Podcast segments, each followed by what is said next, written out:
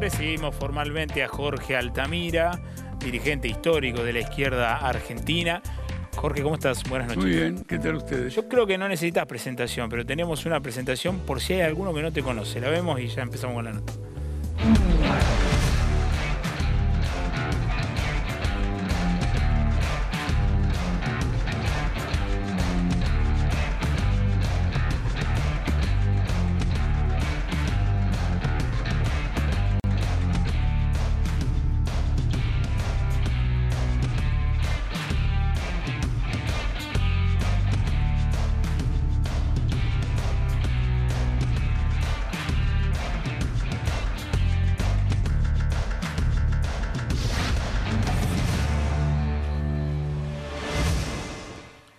Jorge, decíamos en la presentación que, bueno, a- a- aprovecho para citarlo, una nota interesante que te hicieron hace un tiempo en Infobae. Vos ahí contabas eh, que te echaron del partido que vos mismo fundaste. ¿Cuándo lo fundaste? ¿En el 63, el Partido Obrero?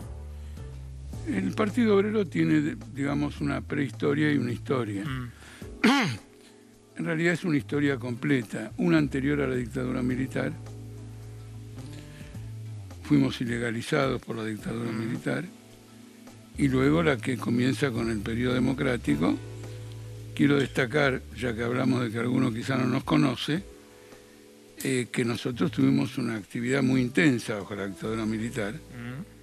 como lo prueba el hecho de que mantuvimos la salida regular de nuestro periódico en condiciones de clandestinidad. Es obrera. Política obrera. Prensa obrera sale luego Ah, bien. como consecuencia de la ilegalidad. Ah, mirá. Porque como política obrera i- era ilegal, para legalizarnos en las elecciones del 83, Tuvieron que cambiarle el no podíamos usar ese nombre, pero nos cuidamos de que la P y el O Quedaron. mantuvieran eh, Partido Obrero y, y Prensa Obrera. Hace dos años y algo eh, estalló finalmente una crisis que se venía incubando y eh, violando todos los estatutos partidarios fueron expulsados 1.200 militantes en forma sumaria. Eh, quiero destacar que el Estatuto del Partido Obrero tiene disposiciones muy democráticas, por las cuales, fuera, más allá del debate cotidiano, cuando hay una discusión de orden más general, que se mantiene un cierto tiempo, se pueden formar tendencias internas. Nosotros con Marcelo Ramal encabezamos una tendencia y solicitamos actuar como tendencia y la respuesta fue una expulsión, lo cual significa, más allá de esta crisis, un daño político muy grande. Ahora, ¿qué volumen podría haber tenido la izquierda si no se, pa- si no se producía ese, ese crack? Bueno, ese es uno de los daños. El otro daño que yo lo veo más profundo es la, la violencia contra la democracia interna, Ah, porque de eso no se retorna.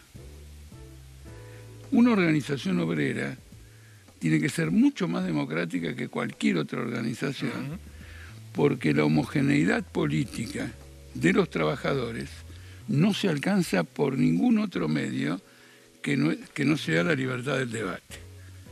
Y evidentemente la clase obrera es muy presionada a la división y la lucha de un partido obrero debe ser siempre contrarrestarla con medidas que favorezcan su unidad política.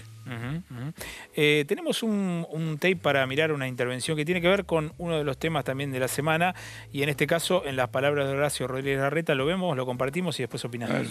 A los que votaron las expresiones más minoritarias, con todo respeto, con todo respeto, los que pueden frenar al kirchnerismo somos nosotros, se necesitan votos en el Congreso. Bueno, es común ese tipo de reacción de decir, bueno, el que los únicos que representamos a alguien somos los partidos que tenemos mayor- una posición mayoritaria. Eh, No, pero lo de él es muy concreto. ¿Por qué? Sí, porque tiene una crisis. Macri acaba de apoyar a mi ley. Sí. Él está diciendo no lo voten a mi ley, Ujú. es decir, votennos a nosotros. Es una crisis muy fuerte en la derecha. Yo le quiero hacer una observación sobre este punto, me adelanto Sí, claro. en lo que ustedes me, eh, puedan interesar. Eh, el gobierno tiene una crisis severa porque perdió las pasos, Sí. porque la pobreza es extraordinaria y porque está eventualmente en bancarrota el país como lo demuestra la situación de las divisas, etc. Y Juntos por el Cambio no se puede postular como alternativa. Lo más que dice es, este, queremos un diputado más acá, un diputado más allá. ¿Pero por qué? ¿Por su pasado reciente con Macri o por algo más? Por algo más. Primero por su pasado. Es decir, lo que el macrismo propone realizar ahora es lo que hizo en el 2016. No tiene, otro, no tiene otra receta política. Esto es muy severo y ellos saben que son muy severos. Y la otra porque la fuerza vertebral por, es el peronismo, en el sentido que es la única tendencia política que tiene un aparato montado en el país para controlar una situación. Lo que hace... La elección, decís vos. No, no, no, la situación. Es decir, una, ah. tiene un aparato de intendentes, no solo en la provincia de Buenos Aires, tiene un aparato de gobernadores, tiene un aparato sindical, tiene un aparato piquetero. Bien. En una crisis tan severa, el eje, el fil de la balanza es el que tiene. No, vos decís que lo peor que puede pasar, incluso en un gobierno que le está yendo mal las cosas, es que la opción sea esa, digamos. Que la opción sea cambiemos. No, no, no, es que cambiemos es consciente que no es una opción. Ah. La opción es el peronismo. Y lo que tiene de peculiar es que, como ocurrió con Isabel Perón, el peronismo en el gobierno y todos sus aparatos van a sufrir las consecuencias de esta crisis. Esta crisis va a ser demoledora para el peronismo. Y esto es lo que tiene de extraordinario la situación política argentina. ¿Vos ves un resultado distinto al de las PASO en general, incluso para ustedes? No, no, conozco, no conozco mucho sobre encuestas y las encuestas en general se equivocan todas. Digamos, tengo expectativas, quiero que crezca la izquierda, naturalmente, eh, pero mm, independientemente de esta situación electoral, el peronismo se encuentra tan quebrado en circunstancias diferentes como ocurrió en gobiernos anteriores, que terminaron estrepitosamente. Y en ese sentido, ¿ve que pueda eh, friccionarse la relación entre Alberto y Cristina, que ha sido lo que, lo que ya estuvo este, en crisis después del resultado de las PASO? Por eso, eso ya está... Ya pasó. eso ya está definitivamente en crisis porque no se puede afectar la autoridad de un presidente como quedó afectada en estas circunstancias. Es el jefe del Poder Ejecutivo y ya lo tratan como alguien, che, mira, callate la boca porque cada vez que habla mete la pata. Ese es un golpe irreversible y fue dado en la expectativa de que el silencio podía ser peor digo, al terminar las paso. Y además tienen una carga hipotecaria y una carga social. No sé por qué no se insiste bastante en esto. La principal crisis de este país es el 50% de pobreza. Y esta es la única variable que no tiene en cuenta ningún plan económico. Yo quiero señalar que Guzmán, en el presupuesto anterior, no, dijo, no es como dijo Yasky, que lo escuché que había que apretar las clavijas o mejorar no sé qué historia, él armó un presupuesto de ajuste. Recuerdo perfectamente bien escucharle decir a Guzmán que las jubilaciones en Argentina son inflacionarias. Cuando un economista y ministro de Economía entiende que la jubilación es inflacionaria, va por la jubilación. Y hoy la jubilación no llega a 30 mil pesos. Jorge, tenemos una, una, especie de experimento fotográfico eh, que vamos a compartir con vos. Te vamos a hacer elegir un poco maliciosamente también, eh, porque también en esa nota que, vos habías, que, estabas citando al principio, también hablabas de algunas cosas de estas. Acá hay una serie de personajes que estamos viendo, Alfonsín, el Che Guevara, Perón y Maradona. Eh, vos también hablabas también del rol del Che Guevara en, en la nota esa. ¿A quién pondrías de estos en un billete o crees que merecen estar en un billete? Bueno, Che Guevara puede estar en un billete, además fue presidente del Banco Central. firmaba, firmaba, firmaba los billetes. Ahora, no, no. De los otros no te gusta ninguno con un billete. No, hay un problema. Bueno, con Maradona. Sí. Mi problema, bueno, es incorrecto que diga mi problema. Yo soy un fanático de Houseman. Ajá. Creo que es un jugador que no ha sido. Sos, sos hincha que no lo sabe. Pero independientemente. Es decir, nunca vi jugar a nadie como Houseman, a pesar de la emoción enorme la emoción enorme que me dio Maradona en México. Y además Maradona y Houseman es una linda contraposición, porque Maradona tenía personalidad de jugador Sí. y Houseman no. Ajá. Si Houseman hubiera tenido la personalidad de Maradona, hoy estaríamos hablando O sea, lo pondrías a Houseman en un billete. a Houseman indudablemente. Con Perón ¿Pero no corre el riesgo de devaluarse? Bueno, yo lo, si yo lo pongo en un billete, usted se da cuenta que el que se encarga de controlar el valor, Claro. el valor de la moneda voy a ser Ahora yo ibas a mismo. señalar algo de Perón y, y- Alfonsín. Sup- Supongo que estabas. No, en el caso de Perón hay muchas cosas para decir. Sí. Marcó la historia del país Sí. generaciones enteras. Pero lo que yo le digo a todos los peronistas, en particular aquellos que dicen que son progresistas de izquierda, es que este hombre organizó las AAA. Y de eso no se revuelve más. Bien. Vamos a la segunda intervención que tiene que ver con foto. Bueno, acá vas a tener un problema, o no sé. ¿Quién es más de izquierda de estos que están en la foto? Nicolás del Caño, eh, Luis Zamora y Miriam Breckman. No, ocurre lo siguiente, ya la, la- el- la pregunta misma tiene un pequeño A ver, vicio. ¿cómo sería? En general en la izquierda nadie es más de izquierda. Bien. Eso es una idea Está que tienen los que están afuera de la izquierda. Bien. Los de los- No. Pero de derecha sí se dice que es muy de ¿Quién es más de derecha? Claro.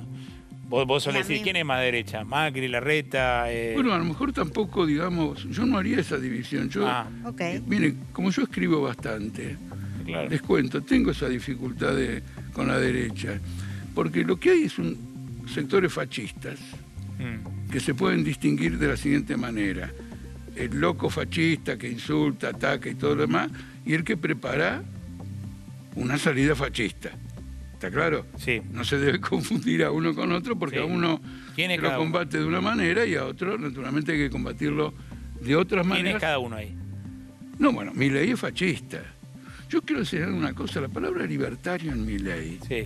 una cosa muy interesante, porque él responde a una escuela económica que todos colaboraron con el fascismo, con el fascismo Austria, austríaco, con el fascismo italiano y con el fascismo alemán, y el hombre se dice libertario.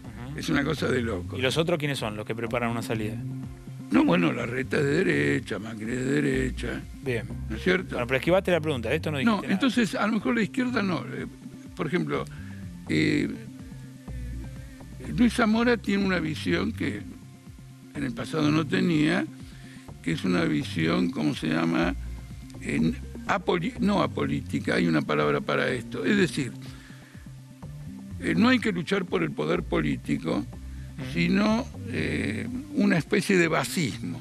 Bien. El pueblo, abstractamente, sin un partido, sin un programa, sin una dirección. O sea, no podría gobernar. No es que no podría gobernar, es la forma en cómo eh, se, se, se coaliga Bien. el trabajador. Entiéndanme lo siguiente, el objetivo una, de una izquierda auténtica no es hablar en nombre del trabajador, es que los trabajadores se organicen como tales en un partido político. Por ejemplo, hoy en la crisis actual, el dato estratégico más importante es que la clase obrera no es una fuerza política independiente, no existe como tal. Ajá. Protagoniza numerosos Bien. movilizaciones y actividades independientes, propias, autónomas. Gana sindicatos, Bien. echa la burocracia, pero no es un jugador, vamos a usar una palabra inadecuada pero muy frecuente, no es un jugador político. Bien, ahora antes de ir a la siguiente intervención, no dijiste nada ni del Caño ni de Breckman. Bueno, estamos conversando cuando hablo de Zamora, Está muy bien. vos me, me interrumpís. No, eh, de un modo general, eh, y esto lo hemos escrito en todos lados, la izquierda está evolucionando hacia una concepción completamente parlamentarista de la política. Ah, Eso es evidente por cualquier lado que se lo vea y se ve en cómo trata la campaña electoral con gigantografías descomunales, etcétera.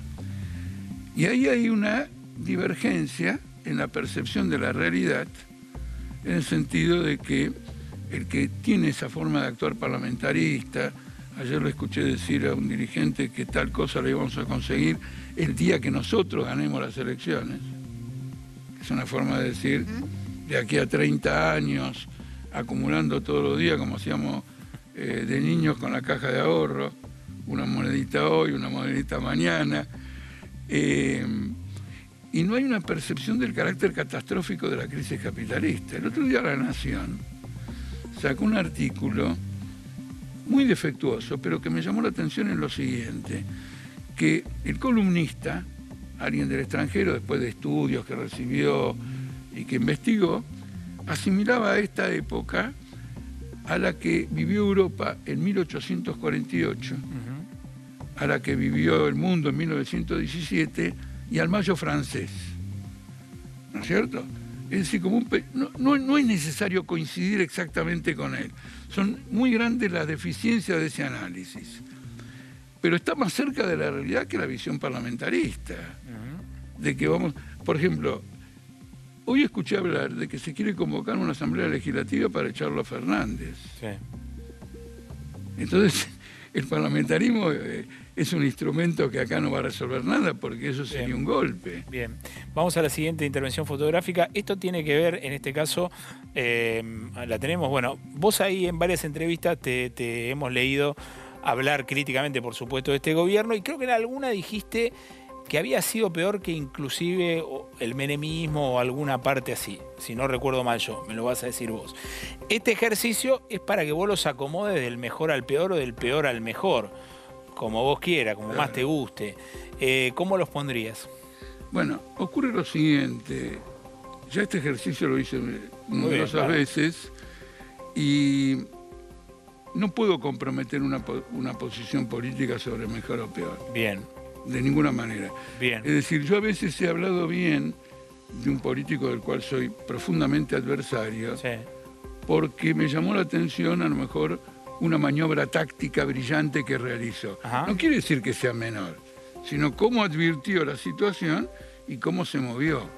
No puedo decir nada. ¿Y de estos a cuáles le destacas movidas importantes? De estos que están acá. ¿Quién es el último? Alberto Fernández.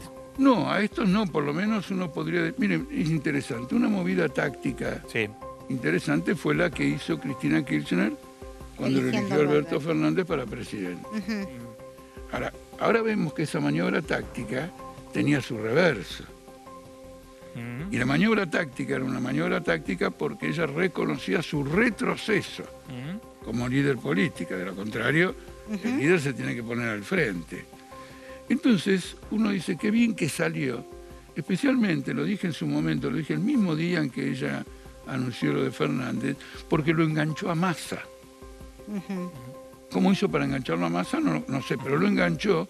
Y la importancia de Massa es que Massa era el fiel de la balanza que le dio la victoria a Macri. Eh, a partir de que en 2013 Massa se aparta del kirchnerismo, el kirchnerismo empieza a sufrir esta derrota electoral. Puedo hacer un comentario de este tipo, puedo hacer un comentario de este tipo. Pero desde el punto de vista de un trabajador, no, de ninguna manera. De ninguna manera. Eh, la hiperinflación de Alfonsín, sí que, armó Alfonsín, eh, fue un escándalo, porque tenía que ver con una devaluación de la moneda en la que él había pactado con Bungiboron que no lo iba a hacer. Bungiboron le creyó, se mantuvo en pesos, la devaluación lo arruinó y entonces lo voltearon. Pero la inflación lo que hizo fue provocar un estallido fenomenal. Alfonsín me metió preso a mí en la hiperinflación adentro de la Casa Rosada. Es decir, que cuando todo el gobierno nos acusaba de las peores cosas, yo me tomé un taxi, fui a Balcarce, entré a la mesa de entrada y dije, quiero ver al ministro tal, para denunciarle los atropellos que estaban haciendo, y pretendieron meterme preso en la sala de periodistas. Demoraron tres horas porque la sala de periodistas goza de una cierta inmunidad, y finalmente me metieron preso con el argumento de que estábamos conspirando contra el gobierno de Alfonsín. Quiere decir que el hombre se desesperó y no vaciló en ningún momento en buscar algún chivo emisario para ver si sobrevivía políticamente. Porque Hoy le rinden loas, pero yo tengo que estar estrictamente atento a lo que ocurrió. Porque ya saliendo del juego y metiéndonos en el último tramo de la nota, eh, ¿cuáles son las propuestas que van a tener ustedes de, cara a la concreción de la, elección y, el trabajo en el Congreso. nosotros tenemos un planteamiento político que va más, más allá de cualquier elección y al mismo tiempo tiene que ver con la elección porque el Congreso es una tribuna nacional. Entonces, cuando uno tiene un planteo político, decirlo desde el Congreso ayuda, aporta. Es necesario que la clase obrera se autoconvoque en un Congreso.